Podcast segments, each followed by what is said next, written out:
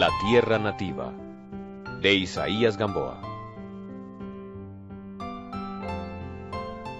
21 Ese día hubo en la casa numerosas visitas. Como era domingo, se habían reservado para ir las personas más caracterizadas, entre las cuales tuvo Andrés el placer de ver a sus profesores. El de matemáticas fue el último que llegó, desde el otro extremo de la ciudad. Era este un sabio que había sido temible en el colegio por sus burlas, y formó así los mejores discípulos. Con su extraña disciplina todos se esforzaban por aprender, pues la clase entera tenía derecho a reírse de las víctimas. Llegar a ser una de estas era una desdicha. No había estudiante que no tuviera algo que contar a este respecto, y ninguno al referir su respectivo episodio dejaba de imitar la voz y los gestos del profesor, que durante más de cuarenta años había educado varias generaciones.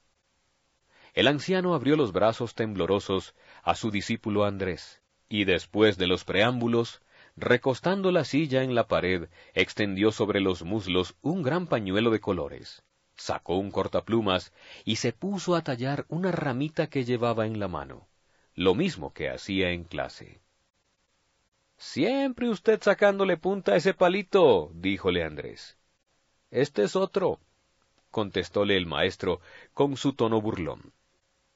Andrés comprendió el disparate que había dicho y tembló al oír la burla, como si estuviera en clase, pero no oyó ninguno de los originales epítetos con que, entre comillas, el viejo abrumaba a los estudiantes.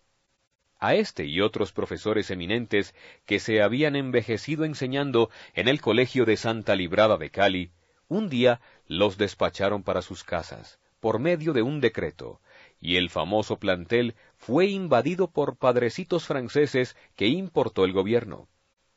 Los viejos servidores de la juventud se hallaron de repente en su ancianidad sin saber de dónde les vendría el pan diario. Esa fue su jubilación el discípulo vio alejarse lentamente la figura del anciano venerable, sobreviviente de una extinguida generación de hombres ilustres. Y en tanto que sus ojos lo seguían, profundos pensamientos germinaron en su mente. Esa tarde, Andrés fue invitado por su hermana para que fueran a la loma de San Antonio, paseo favorito de la más escogida sociedad. Él aceptó esta invitación con gran alborozo, y bromeando dijo a su hermana que se pusiera muy elegante, pues estaba acostumbrada a pasear con señoritas chic. ¿Qué es chic? preguntó Soledad. Ah, exclamó Andrés, me olvidaba de que aquí no hay esos términos. Cuando salió ella de su tocador, vestida con sencillez y gusto, Andrés le dijo, Estás chic. Eso se llama estar bien, replicó la joven. La linda colina, a cuyo pie comienza la ciudad, estaba ya llena de gente. Alegres grupos subían despacio, paseaban en todas direcciones o hallaban natural asiento en la alfombra de grama y de tomillo que tapiza la falda. Los pintorescos trajes femeniles sugerían la imagen de un vergel de primavera, que es la única estación en el Cauca. La tarde estaba dorada, y los rayos horizontales del sol poniente eran una red luminosa, tendida desde los farallones de la cordillera occidental hasta las cimas que por el este ciñen el valle. Plácido viento traía perfumes de distantes selvas. Al principio de la suave ascensión, Andrés y Soledad iban solos, en amable plática, deteniéndose a cada instante para volver la vista hacia el amplio y hermoso panorama lleno de poesía. Al acercarse a un grupo, se adelantaron a su encuentro tres núbiles beldades, como otras tantas gracias sonrientes, cogidas de las manos. Cumplimentaron a Soledad y a Andrés por el regreso de éste, y se incorporaron a donde sus compañeras las esperaban. Andrés pudo apreciar la cultura y amabilidad sencilla de las caleñas, así como el encanto dulce e ingenuo que es la prenda más grata de su ser. Todo el grupo siguió en animada charla por la pendiente amena, y Andrés multiplicaba sus cumplimientos entre las hermosas paisanas de que iba rodeado. De todas partes recibía sonrisas y saludos, y no sabía qué hacer con su dichoso corazón. Hallábase en el ambiente soñado por su espíritu, y se sentía embargado por todos esos elementos de ventura que traían a su gastado ser ondas de vida nueva, azul del cielo que con su pabellón lo cubría, frescura de las brisas de la tarde, aromas del tomillo, sinceridad de los corazones sentáronse sobre la menuda hierba, cerca de la capilla, y desde ahí pudo contemplarse todo el horizonte. La ciudad bajo sus pabellones de tamarindos, madroños y palmeras. El río acariciándola con la ternura de sus besos y con la canción de sus arrullos.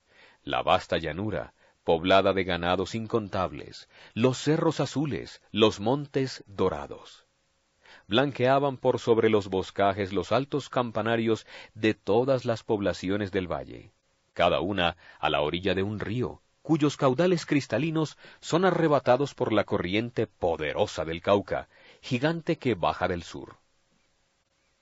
Andrés iba designando toda esa hermosura y explicó a las personas que oían sus frases entusiastas cómo de tal encanto se forma, en el recuerdo, la melancolía de la nostalgia. De toda esta belleza, terminó diciendo a las jóvenes, son ustedes las reinas, y reinas de nosotros también. Son ustedes las hadas de estas comarcas, las ninfas de estos ríos. Al verlas en nuestras fiestas, coronadas de flores, nos rendimos a su amoroso poderío la mujer caucana ha inspirado el más bello de todos los poemas, en cuyas páginas los corazones virginales han sabido la dulzura y la tristeza del amor. En el calor de sus palabras había llegado a imponerse. Muchos ojos negros estaban fijos en él, muchos labios se habían quedado en éxtasis mientras él enunciaba la poesía. Entre abiertos labios semejantes a flores estivales, recibiendo un céfiro desconocido. En derredor percibíase la animación de los juegos infantiles. Risas y frases argentinas partían de los grupos donde hablaban las jóvenes. La nota multicolora de los trajes floreaba toda la colina. A la hora del crepúsculo empezó a descender aquella multitud de gente feliz, que no sabe de la vida sino lo que le sugiere el plácido horizonte.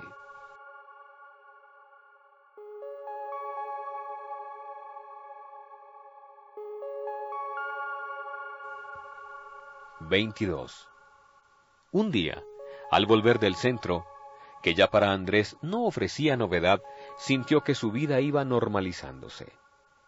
Tenía en perspectiva el retorno de visitas, se había proyectado un paseo a los cristales, la campestre casa paterna iría a pasar un día a la quinta de Santa Rita, de donde toda la familia R había venido a saludarlo, luego al cedro, la finca de Eleazar, y después. Este, entre comillas, después, le preocupó. ¿Qué iba a hacer de su existencia? Distraídamente se puso a repasar las tarjetas que había en la mesita del centro tuvo la visión de la vida social. Mas, ¿cómo iba a vivir? Largo rato estuvo sumergido en este pensamiento. ¿Cómo iba a vivir? ¿Quién sabe con qué idea sutilísima se relacionó otra, que ascendió tal vez de lo más secreto de su pecho?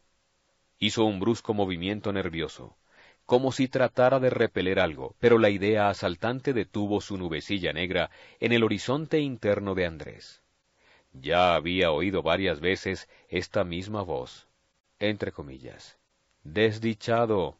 Entre las alegrías del regreso ha faltado una, una alegría muy grande. Volvió a repasar las tarjetas, queriendo leer lo por venir, y nada leyó en ellas la madre entró con un vaso de refresco de madroño, el más delicioso de cuantos se pueden preparar. Al ofrecerlo a su hijo, notó que él estaba preocupado y con sobresalto le preguntó ¿Por qué estás solo? Te veo como triste. ¿No sabes ya estar con nosotros? Él sonrió disimulando y dijo, Si usted supiera lo que me preocupa. Estoy pensando el modo de no volverme a ir jamás. Por la tarde salió, y en vez de ir a buscar a sus amigos o de dirigirse a alguno de los paseos más frecuentados, se fue hacia el río, con el único placer de estar solo, hábito morboso de su alma. En las arboledas de guásimos y espinos que forman filas a lo largo de las tapias del peñón, encontró unos muchachos matando con caucheras a los pobres pajaritos que en vano se escondían en los follajes. Uno de los crueles niños llevaba ya colgados, con las cabecitas hacia abajo, muertos, un azulejo, dos azucareros y una asoma de pico de plata. Esto aumentó la amargura de Andrés, y hasta llegar a la orilla del río estuvo pensando en todas las crueldades de que son víctimas los seres. También él había muerto pájaros cuando niño. Pero después había nacido en su corazón una infinita piedad para todos los que sufren. Detúvose en un barranco mirando a sus pies el tumulto del agua que carcomía la peña. Un martín pescador cayó como una flecha en un remanso y se elevó al instante, llevando en el pico una sardina blanca por el extremo del charco de la estaca, donde el raudal es menos impetuoso y menos hondo, vadeaban el río una mujer y un muchacho con cargas de leña en la cabeza. Parecía que ya iban a caer. Tales eran sus pasos inseguros sobre las piedras resbalosas. La corriente se arremolinaba mojándoles las ropas. En todo vio Andrés la lucha de distintas fuerzas, una lucha implacable. Subió meditabundo largo rato, y ya cerca del extremo del vallado entre los piñuelos que por allí defienden las cercas de Guadua, buscó un sitio para él inolvidable. Cerca de una piedra, que era la señal, lo encontró. Era un escondrijo a donde en su primer año de colegio había ido todas las tardes a aprender sus lecciones y a soñar. Le pareció ver todavía sus huellas en el césped marchito recordó incidentes de la vida estudiantil, pensó en condiscípulos de que no había vuelto a tener noticia, trajo a la mente algunos de sus primeros versos, y como una rebol en el crepúsculo de sus reminiscencias, pasó melancólica y tierna la memoria de su primer amor, que terminó en un infantil cortejo, un blanco y pequeño ataúd, una mañana lluviosa como si quisiera buscar en el cielo esa prístina ilusión desvanecida, levantó los atormentados ojos y en el azul diáfano las nubecillas blancas en formas caprichosas figuraban alas de ángeles y palmas virginales. ¿Ese primer dolor a los quince años fue el que amargó toda su vida? A la postrera luz de la tarde sentóse en un peñasco, viendo correr las ondas de un azul oscuro, arrobado por sus rumores. Arrojó una rama a la corriente y al mirarla perderse, arrastrada por las aguas, se preguntó, entre comillas, ¿dónde irá? Regresaba ya cuando volvió a la conciencia de su ser. Tuvo íntimos reproches para sí mismo. ¿A qué, pues, había vuelto a la patria? ¿Al lado de los seres queridos?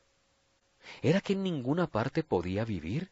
¿Qué clase de enfermedad era la suya, que en la ausencia tenía el nombre de, entre comillas, nostalgia, y en la tierra nativa persistía? ¿Qué inmenso vacío de su existencia faltaba por llenar? La vega se iba poblando de sombras. Empezaron los rumores cercanos a la noche.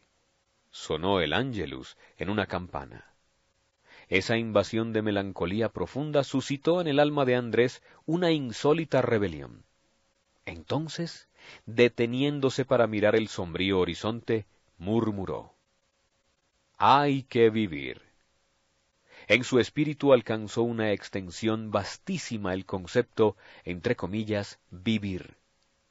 Esa noche en la casa, con algunos de sus condiscípulos y amigos más íntimos, estuvo contento, jovial, haciendo reminiscencias del colegio, del instituto literario, de lejanas aventuras juveniles. Blas Sicard, como se hallaba en todas las mieles de su noviazgo, sacó a la conversación el tema de que Andrés, ya que había aparecido solo, no debía tardarse en buscar su media naranja, que sin duda estaba en Cali y como algunos de los presentes ya tenían su vida bajo el, entre comillas, dulce yugo, apoyaron esa insinuación. Era una vergüenza que Andrés del Campo anduviera todavía de buey suelto. A ver, dijo Teófilo Barreiro, ¿cuál es la caleña que más te gusta? Estoy ahora de admirador del grupo. Son tan adorables que no sé por cuál decidirme. Ah, dijo la madre, ya en la casa no le tenemos contento. Hoy ha estado triste. ¿Habrá dejado en Chile alguna prenda, como dice él, que dicen por allá? Andrés sonrió con tristeza, y para variar el rumbo de esa conversación, llamó a su prima Celia y a Soledad, que cuchicheaban allá dentro, para que aquella tocase la guitarra y cantara. Las dos, con las canciones de la tierra nativa, arrullaron dulcemente esa alma insondable. Cuando los amigos se fueron, era ya muy tarde. Entretanto, Nelo no aparecía por casa, y la madre manifestó inquietud, al mismo tiempo que desaprobaba esa tardanza. Déjelo, ya vendrá, dijo Andrés, abogando por la libertad de su hermano, que se hallaba en los años de las primeras escapatorias. Nelo no demoró en hacerse sentir. Hacia la medianoche despertó a Andrés un rumor de violín, guitarras y bandolines en la acera de enfrente, al pie de la ventana de Carolina. El pillastre está de serenata, pensó.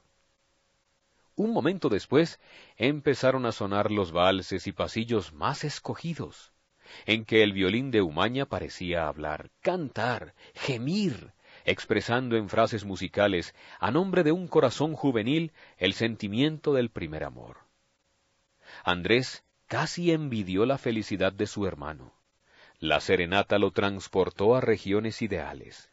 Más tarde, cuando ya la onda sonora se había extinguido en el silencio de la noche, oyó golpecitos en la ventana de la calle y la voz de Nelo. Andrés, Andrés, ábreme,